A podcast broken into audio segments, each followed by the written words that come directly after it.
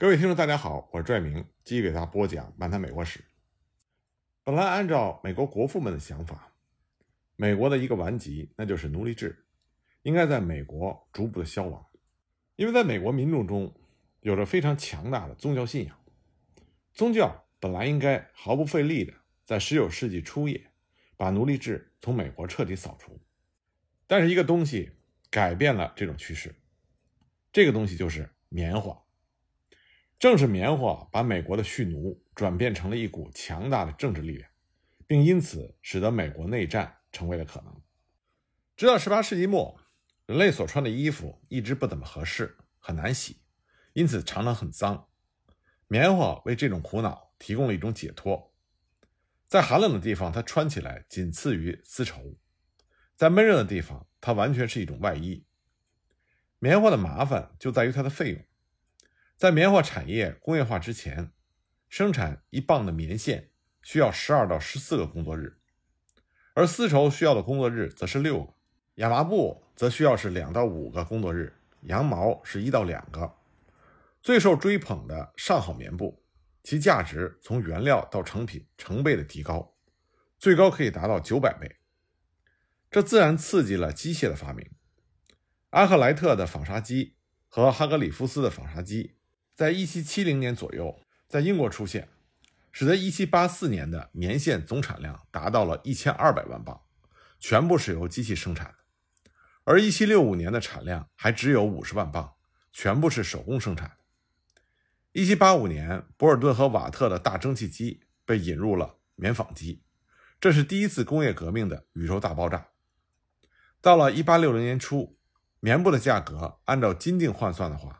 不到一七八四年价格的百分之一，在世界历史上，一种有着潜在普遍需求的产品，还从来没有见过价格下降如此之快的先例。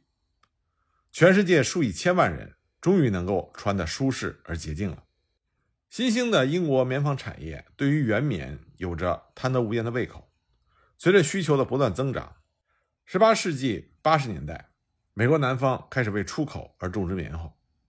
一七八四年。第一批美国棉花包抵达了利物浦，然后到了世纪之交的时候，美国的出口突然被压花机的普遍引入而改变了。这种压花机是艾利·惠特尼发明的。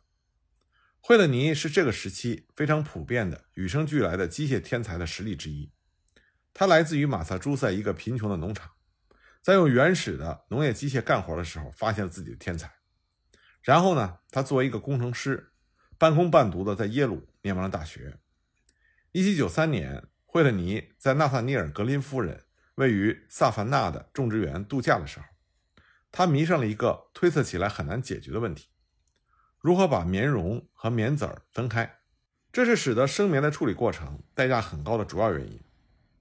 那么，惠特尼他注意观察了一只猫用爪子抓一只小鸡，结果以满爪的鸡毛而告终的过程。他制作了一个实心的木质圆筒，带着很多没有头的钉子，一排格栅把棉籽挡在外面，而棉绒则被钉子扯下，再用一把旋转的刷子把它们清理下来。这个简单而又聪明的想法，它最大的优点就是机器干活是如此的廉价，而操作起来又非常的轻松。种植园的一名奴隶使用榨花机，一天生产的原棉是五十磅。而不是一磅。一七九四年，惠特尼为他的发明申请了专利，但立刻就有人侵犯了他的专利权。这项发明最后给他带来的经济收益不超过十万美金。对于历史上一个最伟大的小发明来说，这个数字实在不算多。而到了一八零零年到一八一零年，他的压花机使得美国成为了主要的棉花供应者，不断满足着英国制造业迅速增长的需求。一八一零年，英国消耗了七千九百万磅生棉，其中百分之四十八来自于美国的南方。二十年后，英国进口的原棉是二点四八亿磅，百分之七十来自美国的南方。一八六零年，总量超过了十亿磅，百分之九十二是来自于美国的南方。而在这同一时期，原棉的价格从四十五美分一磅跌至二十八美分一磅。美国的天才具有非凡的生产力，在一代人之内，美国就出现了两个天才的发明家，一个是惠特尼，一个是富尔顿。判断这两个人谁更有创造性，这不是一件容易的事情。人们常常仅仅把惠特尼和亚花基联系在了一起，这对于他的天才是严重的不公平。惠特尼是一个典型的清教徒，寡言少语，对自己想要做的事情专心一意，是一个一辈子只对工作感兴趣的单身汉。一七九八年，他还建立过一家枪炮厂，但总是缺资金。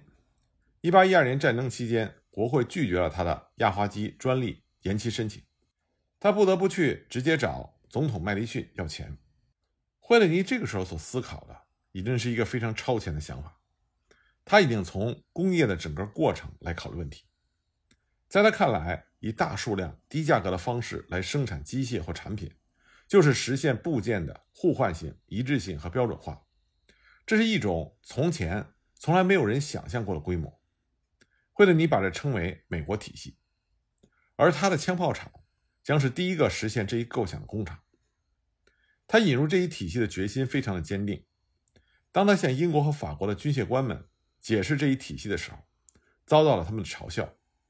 他们说这否认了手艺人的个性。他们说的并没有错误。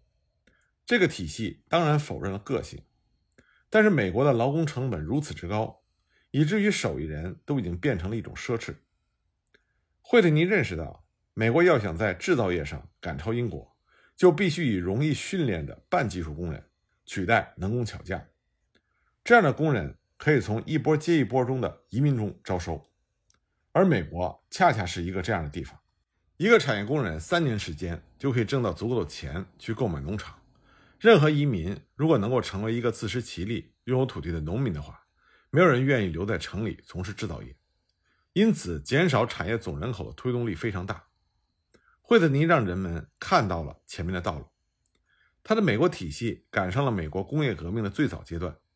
到了19世纪50年代，英国的专家对他们在美国发现的那些东西大为惊讶。用机械方法大规模生产的标准化产品，包括门、家具、其他的木制品、靴子、鞋、犁、割草机、木螺丝、锉刀、钉子等等。而这些产业几乎全部都在奴隶县以北，所以如果说惠特尼的压花机使得奴隶制得以幸存下来，并且繁荣兴旺的话，那么他的美国体系也同样给北方的工业带来了力量，让他在适当的时候去碾碎奴隶制的捍卫者。惠特尼的天才使得棉花产业的巨大增长成为了可能，每年综合增长百分之七，这很快使得棉花不仅成为美国最大的出口产品。而且成为财富增长最大的单一来源。他创造了作为一种特殊现象、一种文化、一种精神气质的南方。这反过来又是杰克逊将军在密西西比河下流流域对印第安人和西班牙势力的毁灭所带来的结果。杰克逊和印第安人所签的五份条约，剥夺了印第安人在这一辽阔区域所拥有的几乎全部土地。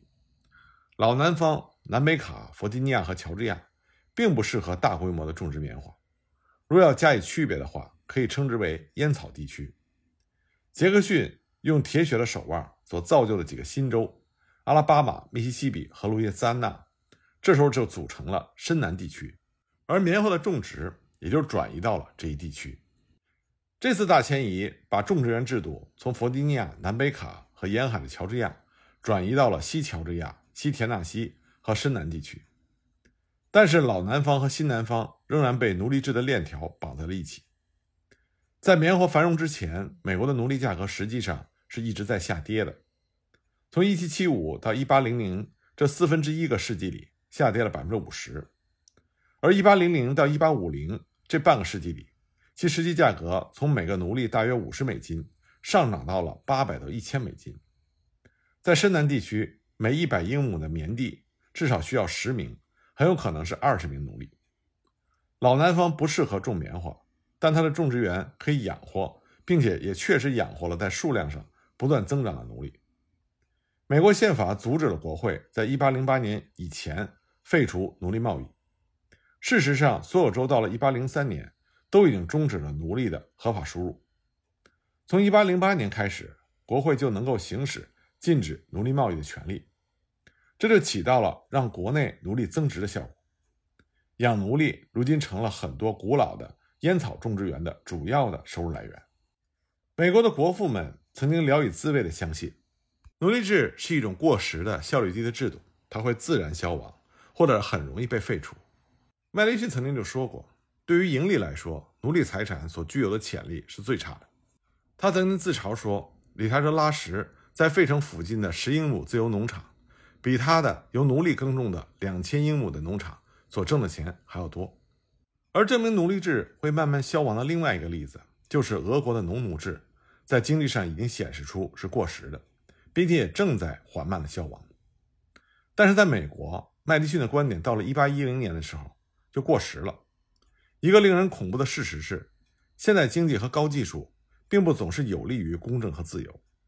多亏了奴隶制，棉花种植园才得以能够建立，并且在两年内实现了全能力生产，甚至一年之内就有收成也是可能的。一个人不到十二个月前还站在一片荒野里，可是，一年之后却站在码头上，可以注视着自己种植的作物被运往英国的工业城镇。曾经有一个美国人说过，棉花使得一个人在自己的边境木屋里悬挂起水晶吊灯，成为了一种可能。一八二三年初，西乔治亚的一个人在一片刚刚清理出来的土地上种上了棉花。五月，他把这块地连同作物一起卖掉。这年秋天，他又在阿拉巴马州清理了一块地，种上棉花，再卖掉，然后又在密西西比州重复了同样的过程。最后，他以拥有一千英亩好地而收场，只花去了一千二百五十美金的成本和两年的劳作。如果没有奴隶制的话，这样的速度是不可能的。到了十九世纪二十年代初，一种新的大规模专业棉花种植园开始在棉花贸易中占有支配地位。在那里有数以百计的奴隶干活，大种植园反过来又由专业的、高度商业化的蓄奴种植园提供奴隶。由于一夫一妻制，只有百分之十到百分之十五的女性奴隶一年生一个孩子。出售奴隶的种植园为了满足市场的需求，于是有规律的为所有适龄的女性提供配种的男性奴隶，从而使得每年生产一个孩子的女性达到了百分之四十。认为南方奴隶制是一种老式制度，一种过去的残留，那么这种观念是错的。它是工业革命、高技术和满足全世界数以百计大规模市场需求的商业精神的产物。它是这个新型的现代世界的组成部分。这也是为什么它如此难以根除的原因。奴隶本身的价值占到了整个南方资本的百分之三十五。到了十九世纪中叶，它的价值超过了二十亿美金。这就是联邦政府拒绝考虑补偿的一个原因，因为它的总额已经高达整个联邦预算的十倍。在奴隶制上投了这么多钱，南方不再为奴隶制道歉，并且开始捍卫它，也就没什么奇怪了。一八一六年，当詹姆斯·门罗当上总统之后，他曾经提出了我们之前讲到过的促成奴隶制问题解决的最终方案，那就是把自由的黑人遣返回非洲。一八一九年，门罗支持国会立法机关在西非建立了一个类似的由美国资助的殖民地，把它称作为利比利亚。刚开始的确有一些自由的奴隶去了利比利亚，他们一到那里就立刻以支配本地非洲人的统治阶级自居，这就成为了这个国家贫穷乃至凶残内战的一个重要原因。这些内战一直延续到了今天。那么，美国黑人在知道这些消息之后，他们认为这个方案行不通，他们就是在美国做奴隶也比在非洲好得多。他们害怕被送到非洲去。在利比利亚建立十年之后，麦迪逊把自己十六个身强力壮的奴隶卖给了一位亲戚，卖了六千美金。这些奴隶们很高兴地表示同意，因为他们对利比利亚充满了恐惧，而因为奴隶制对南方巨大的利益驱动，很多的南方白人，尤其是他们的政治领袖。开始厚着脸皮为奴隶制辩护，认为它不是一种不可避免的恶，而是一种积极的福祉，无论是对白人还是对黑人。基督教的牧师们也极尽所能加入了支持者的行列。早在1822年，南卡罗来纳的浸信会就曾经拿出圣经来为奴隶制辩护。要理解人们为奴隶制辩护的强词夺理的水平以及充满热情的诚挚，最典型的例子。就是南卡著名的政治人物卡尔霍恩。卡尔霍恩是美国最伟大的政治人物之一，是参众两院的一位杰出的议员，是一位卓越的演说家，一位值得注意的内阁成员和一位成绩斐然的政治理论家。他的著作《论政府》和《论美国的宪法与政府》完全有资格和杰斐逊《论弗吉尼亚》和伍德罗·威尔逊的著作相提并论。他是一个天生的政治家，在杰斐逊就任总统那一年，他还是一个十八岁的农民。几乎没有受过正式的教育。十年之后，他就已经以优异的成绩从耶鲁毕业，当选为国会议员。他学识渊博，拥有着惊人的记忆力。他的举止风度也是十八世纪绅士中最好的那一种。有人称赞他坦率真诚而彬彬有礼的举止风度，堪称是完美的典范。也有人说他是华盛顿最令人愉快的谈话对象。但这些个人品质的高尚。并不妨碍卡尔霍恩，他维护奴隶制度。他认为，针对南方和奴隶制的政治战争，主要是那些强有力的反奴隶的游说团体，而不是人民的民主愿望。他支持1812战争，是因为他希望美国吞并佛罗里达和德克萨斯，并把他们变成蓄奴州。卡尔霍恩他出身于南方，他清楚地认识到，南方需要扩大奴隶制。只有一个州接一个州的扩大，才能保住他在国会中的份额，维持势力平衡。卡尔霍恩的这种想法也代表当时南方精英阶层普遍的想法。南方精英阶层觉得他们不能坐以待毙，仅仅只打保卫奴隶制的防御战，因为北方的人口增长要快得多，而非蓄奴州始终也在增加。一旦非蓄奴州控制了众议院，进而控制了参议院，那么他就能够修改宪法。因此，南方必须主动出击。正是南方的这种姿态，最终导致了内战的爆发。